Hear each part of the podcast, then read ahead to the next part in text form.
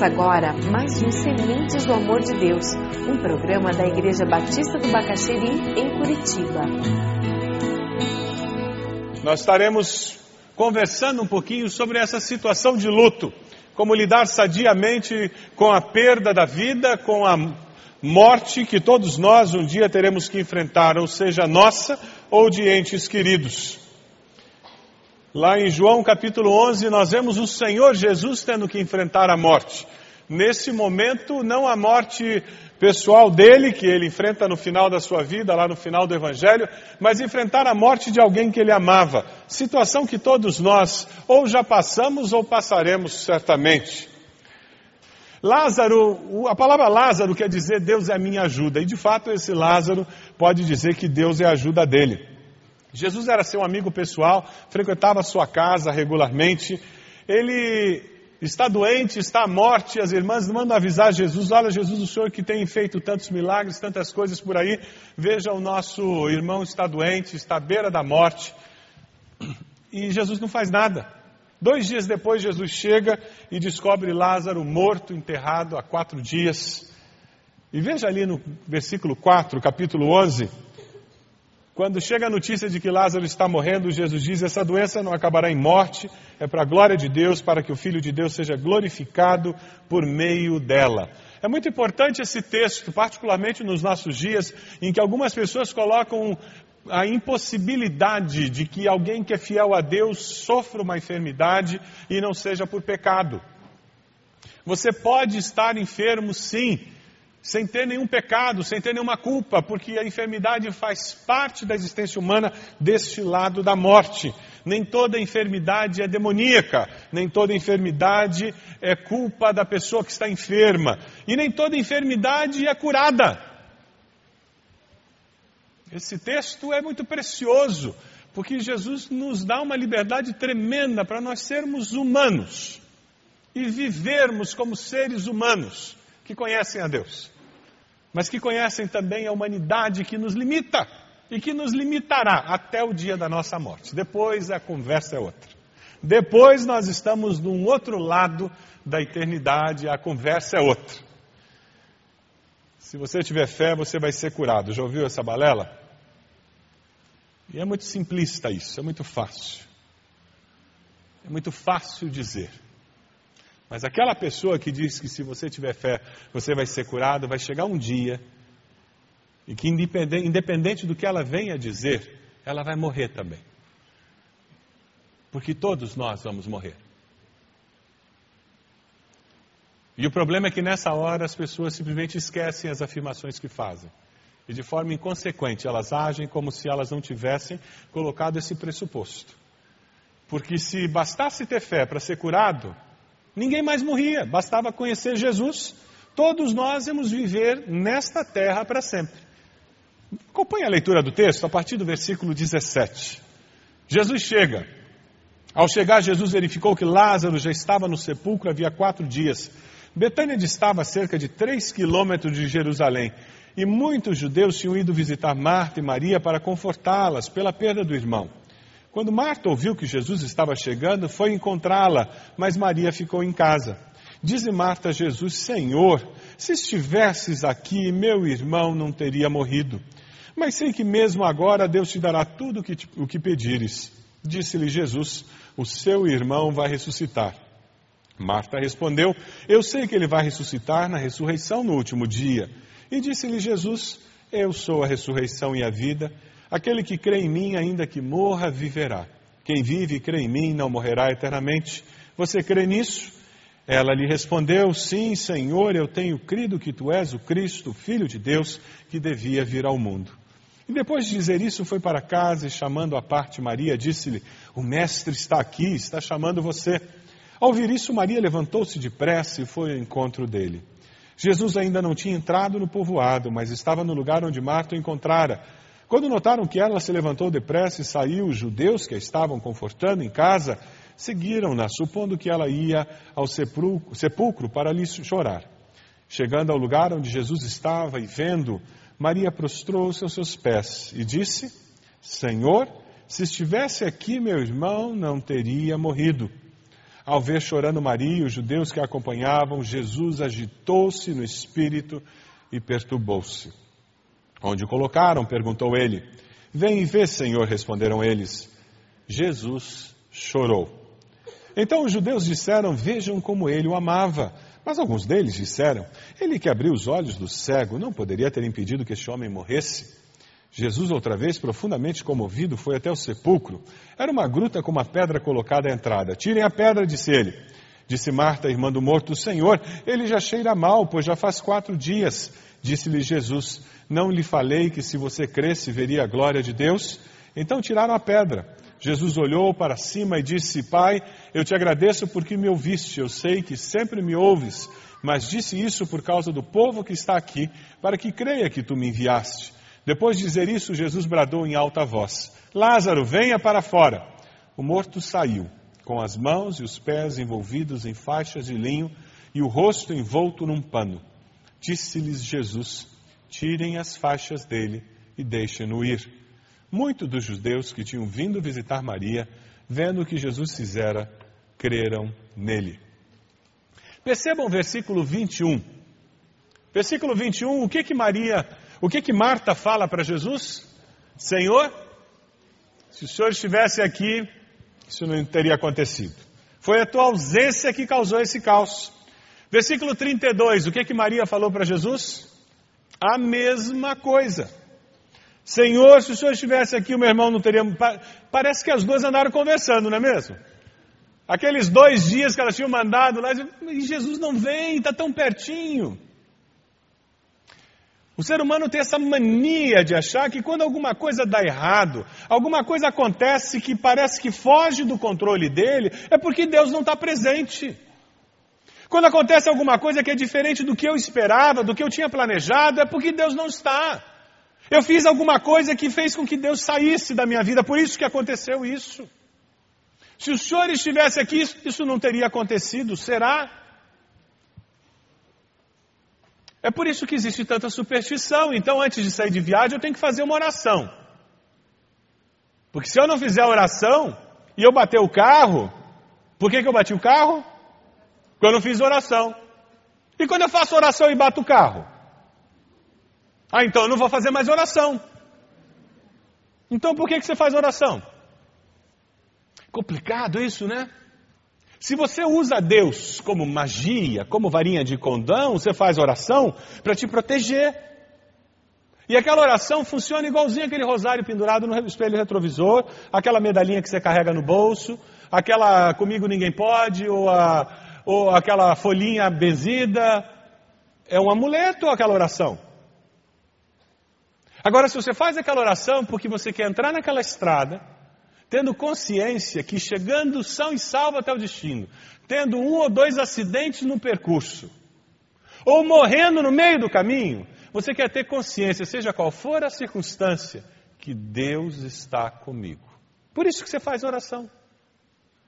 Porque você quer começar a viagem se lembrando que o Senhor é o meu bom pastor, mesmo no vale da sombra da morte, ou seja, lá onde eu for. Se o Senhor estivesse aqui, Lázaro não tinha morrido, Deus. Será que você anda dizendo isso para Deus? Ah, Deus, se o Senhor tivesse naquele dia lá na minha empresa, Deus, se eu tivesse feito a leitura bíblica aquele dia, eu não tinha perdido o emprego. Mas bem naquele dia eu falhei. E o diabo trabalha com essas coisas dentro da gente, porque ele tenta fazer a gente ser legalista, e daí a gente tem um relacionamento com Deus que é baseado no medo e não no amor, e não na graça, é na troca. Primeira coisa que elas falaram, Jesus, se você tivesse aqui, ah, minha vida ia ser diferente, meu irmão está vivo. E quando elas falam do irmão morrer, elas estão falando da segurança delas, porque mulher não era nada naquela época. Elas não iam ter como se manter, elas iam ter que encontrar um outro homem da família que as assumisse, para que elas morassem na casa deles. Problema social terrível que elas estavam enfrentando. E Jesus não veio. Esse Jesus não liga para elas mesmo. Mas sabe o interessante? É porque Jesus deixou de propósito. Porque ele queria que elas fossem para um patamar um pouco mais alto na percepção de quem ele era e de como ele se relacionaria com elas. Quando falta esperança, quando falta convicção de quem é o nosso Deus, nós temos que nos apegar a esses amuletos, esses ritos religiosos, porque a nossa fé não sobrevive sem eles. Mas quando eu tenho um relacionamento vivo com Deus vivo, quando eu tenho esperança no meu coração que gera confiança em Deus, eu não preciso desses amuletos, porque eu sei quem me sustenta. Veja ali no versículo 23. Quando ela fala, é verdade. Olha, se o senhor estivesse aqui, a coisa ia funcionar. O que, que Jesus disse para ela? O seu irmão vai ressuscitar. Ele tira o foco dela para a desgraça, e o ser humano tem a tendência de focar no problema, e ele mostra a saída. Jesus sempre trabalha assim conosco. Ele sempre trabalha com alternativa, ele sempre nos leva a pensar na esperança, na possibilidade. Jesus é um tremendo encorajador. Eu queria desafiá-lo a dizer: Jesus, fale isso para mim. Eu preciso de uma palavra de esperança, de um novo começo. E ela não entendeu muito bem quando Jesus falou sobre ressurreição. Senhor, eu sei que ele vai ressuscitar lá no último dia e tal. E ela começa a se perder e Jesus diz: Olha, minha filha, você não entendeu o que eu estou dizendo. Veja aí versículo 25. Aí Jesus é muito mais claro. Eu sou a ressurreição e a vida. Aquele que crê em mim, ainda que morra, viverá. E quem vive e crê em mim, não morrerá eternamente. Você crê nisso? O que é interessante é porque Jesus ele sempre traz uma palavra de esperança, mas de confrontação. Ele sempre nos confronta com a necessidade de mudar, mas mudar para melhor. Ele sempre nos diz: Eu creio que você pode melhorar, vamos lá. Vamos lá. Eu sei que você consegue ir além. Marta, eu sei que você consegue ir além, Maria. Eu sei que você consegue ir além. Eu sei que você consegue entender as coisas com mais profundidade do que você tem entendido até hoje. Jesus estava se preparando para ressuscitar a Lázaro. Ele ia fazer com que aqueles tendões, aqueles músculos que já estavam em estado de putrefação, ele ia fazer com que aqueles cérebros, os neurônios começassem de novo a se conectar. Ele ia fazer com que aquele corpo inerte voltasse a se mexer. Você pode imaginar aquelas células que já pararam de existir começarem a, a se mexer de novo, um processo de criação de novo ocorrendo. Jesus estava se preparando para fazer aquilo. E ele vira para ela e diz: Eu vou fazer isso Agora existe uma outra ressurreição que você trouxe à tona, que é uma outra ressurreição. E essa ressurreição é a minha. E de fato, quem crê em mim, ainda que morra, vai viver essa vida. É o que o apóstolo Paulo fala do corpo glorificado. É aquele corpo que Cristo teve quando ressurgiu. Ele não tinha limitação de espaço, de tempo. Ele estava com os discípulos no caminho de Emaús e desapareceu. Os discípulos reunidos num quarto fechado e ele aparece. Não tinha nenhuma limitação, é um corpo diferente. É uma natureza diferente porque é a natureza que pertence a uma dimensão diferente. Esse mesmo corpo conseguiu comer peixe. Não me perguntem como, não faço ideia. Eu tenho certeza que um dia a gente vai entender. Agora, o corpo de Lázaro, não. Aquele corpo que foi ressurreto daquele, naquele dia era um corpo igual ao que Lázaro tinha antes. Tanto que Lázaro não está vivo até hoje. Porque ele simplesmente voltou a ter aquele corpo que ele tinha antes da morte. Alguém disse com muita propriedade que quem nasce uma vez morre duas vezes. Quem nasce duas vezes morre uma vez. Eu gosto muito desse trocadilho. Quem nasce uma vez fisicamente da sua mãe, quando morre, morre fisicamente e morre espiritualmente. Porque vai viver separado de Deus por toda a eternidade. Quem nasce duas vezes, nasce fisicamente da mãe e nasce porque aceita Jesus como Salvador, morre apenas uma vez, fisicamente.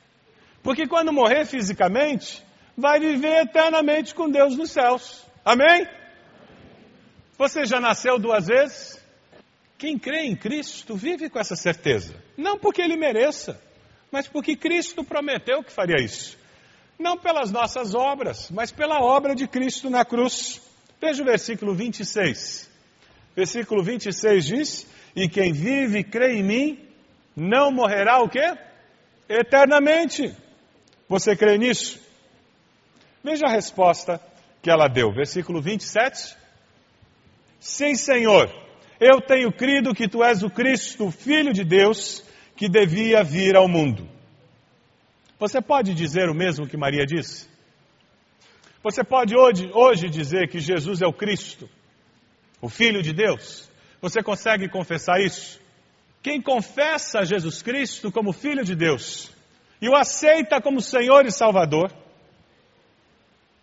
Crê que Deus o levantou dos mortos, é salvo, é o que a Bíblia diz. Libertar-se do medo da morte passa por aí. Porque eu sei que Jesus morreu e ressuscitou, então eu não preciso ter medo da morte. Eu não preciso ter morrido para não temer a morte. Eu conheço alguém que já passou pela morte, já venceu a morte, então ela simplesmente passageira. Ela é simplesmente uma derrotada. Agora, se eu tenho insegurança, se eu não confio muito, aí a coisa é diferente. Se para mim a vida após a morte contém várias interrogações e incertezas, de fato eu tenho que me preocupar. É por isso que nós temos que nos preparar para nos encontrarmos com o nosso Deus. É, a Bíblia nos fala sobre isso.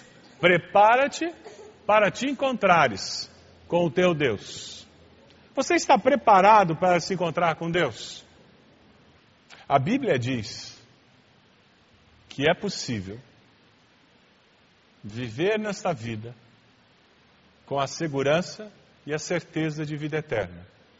Porque Cristo Jesus morreu naquela cruz, foi sepultado, ressurgiu ao terceiro dia foi aos céus preparar lugar para aqueles que creem nele. Crer em Cristo é dizer: Senhor, eu reconheço que foi no meu lugar, eu me arrependo dos meus pecados, eu quero que o Senhor venha e tome conta da minha vida. Eu reconheço que foram os meus pecados, não do mundo todo. Eu me arrependo desses pecados. E eu entrego a minha vida e quero viver uma vida diferente. Quando você faz isso, algo sobrenatural acontece. O Espírito de Deus invade a tua vida porque você dá permissão. Valores, intenções, jeito de ser e de fazer começa a ser modificado. Você já experimentou esse novo nascimento? Lembra do nascer duas vezes? Você já aceitou Cristo como Senhor e Salvador? E já experimentou uma nova vida com Ele? Sim, Senhor, eu tenho crido que Tu és o Cristo, o Filho do Deus vivo, que devia vir ao mundo. Sabe, esse Cristo que veio ao mundo, Deus encarnado, ele caminhou por aqui e ele entende a minha dor e a sua dor, porque ele também sentiu dor como nós. Veja aí no versículo 35. Esse versículo 35 é muito importante. Algumas pessoas tentam passar para nós nos nossos dias que ser cristão, seguir a Cristo, é não sentir dor, é não ter problema financeiro, é não ter dificuldade na família, é não ter dificuldade no trabalho, é tudo dar certo na vida. Já ouviu pessoas que falam isso? Se eu estou seguindo a Cristo, tudo dá certo. Como se o seguir a Cristo fosse viver numa redoma de vidro. O próprio Cristo disse: No mundo tereis aflições. Porém, o mesmo Cristo disse: Mas tem de bom ânimo. Por quê? Porque eu venci o mundo. De novo, aquela palavra de esperança, apontando para a vitória que é possível. Mas para ter vitória, eu tenho que lutar. Não existe vitória sem luta. Versículo 35, o que que Jesus fez? O que que ele fez? Jesus sabe o que é sofrer, gente. Você não precisa nem chegar lá na cruz, no Getsemane, na traição do amigo. Você não precisa nem chegar na, nas chibatadas. Não. Aqui nesse momento, pela perda de um ente querido, ele chora. Chora, sofre, sente a dor da perda. Versículo 36, as pessoas que estavam em volta disse: Vejam só como ele os amava. Dê uma olhadinha no versículo 38. O que, que aparece no 38? Mais uma vez nós vemos Jesus o quê? Profundamente comovido. Eu acho que é importante nós nos lembrarmos disso. Às vezes nós transformamos Jesus em alguém tão descaracterizado da humanidade que temos dificuldade de perceber que o nosso Cristo passou pelo que nós passamos, sofreu o que nós sofremos e por isso intercede por nós dioturnamente diante do Pai Celeste. Não é bom saber disso? Você tem uma dor no coração? Ele entende muito bem a dor que você sente. Você tem uma preocupação, uma dificuldade, ele entende muito bem. E é por isso que ele intercede por você, intercede por mim, de uma forma muito especial. Sabe por quê? Porque ele ama você e a mim. O coração dele dói quando o seu coração dói. O coração dele se alegra quando o seu coração se alegra. É por isso que o que resta a nós é viver em função dele. É por isso que o apóstolo Paulo diz que o amor de Cristo o constrangia. É tanto amor que ele manifesta em nossa direção que o mínimo que nós podemos fazer é responder de uma forma amorosa. E quem sabe o que você vai fazer agora é dizer: Deus, eu quero entregar meu caminho para o Senhor, confiar no Senhor, porque o Senhor vai fazer o resto. Sabe, naquele momento de comoção geral, Jesus chorando, as irmãs ali na beira do túmulo, as pessoas que vieram consolá-las, Jesus toma uma decisão radical. E é impressionante quando ele resolve tomar decisões radicais. Veja aí no versículo 39. O que, que ele mandou fazerem? Tirar a pedra. Veja no 44, o que, que ele manda fazer? Tire as faixas. É interessante porque nesse processo de intervir sobrenaturalmente na história humana, Deus sempre usa o ser humano. O ser humano, na sua soberba, tem a mania de achar que no momento em que Deus o está usando, ele está fazendo por conta própria. E ele perde a bênção de ver Deus usando a normalidade da vida. O homem podia tirar a pedra, por que, que Jesus ia evaporar a pedra? Ele podia, né? Ele podia ter feito os anjos levitarem a pedra. A pedra podia ser sugada pela caverna. A pedra podia desaparecer de dentro para fora. Podia. A pedra podia simplesmente cair. Mas os homens podiam fazer aquilo. As faixas podiam ter ficado lá dentro e Lázaro ter saído sem faixa. Ele fez questão que Lázaro saísse enrolado nas faixas. Ao longo da história da humanidade, Deus sempre trabalhou usando o ser humano para que nós descobríssemos o valor que nós temos aos olhos de Deus, criados à imagem e semelhança dele. Todos nós temos essa imagem e semelhança. E por isso Deus deseja trabalhar nesta vida conosco, em nós e através de nós. Jesus não encontrou uma fórmula religiosa complicada, complexa, palavras mágicas. Ele não precisou criar um rito de três horas e meia em que determinadas coisas acontecessem de determinadas formas. Ele simplesmente disse: pode sair. O poder de Deus se manifesta dessa forma. Com simplicidade, mas com autoridade. O desejo de Deus é nos envolver nos processos que Ele executa nesta vida. Você tem permitido que Deus use a sua vida para trazer transformação, libertação, vida, ressurreição. Você tem permitido que Deus use você para remover pedras que impedem que pessoas ouçam Jesus. Você tem permitido que Deus use você para retirar ataduras que prendem pessoas. Você tem permitido que Deus use você porque você tem ouvido a voz de Jesus, tem obedecido.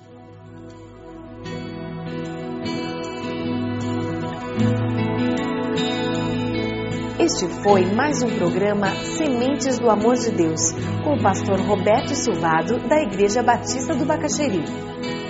Se você deseja obter cópias dessa mensagem, ligue para 33630327 ou envie um e-mail para radio@ibb.org.br informando a data da mensagem.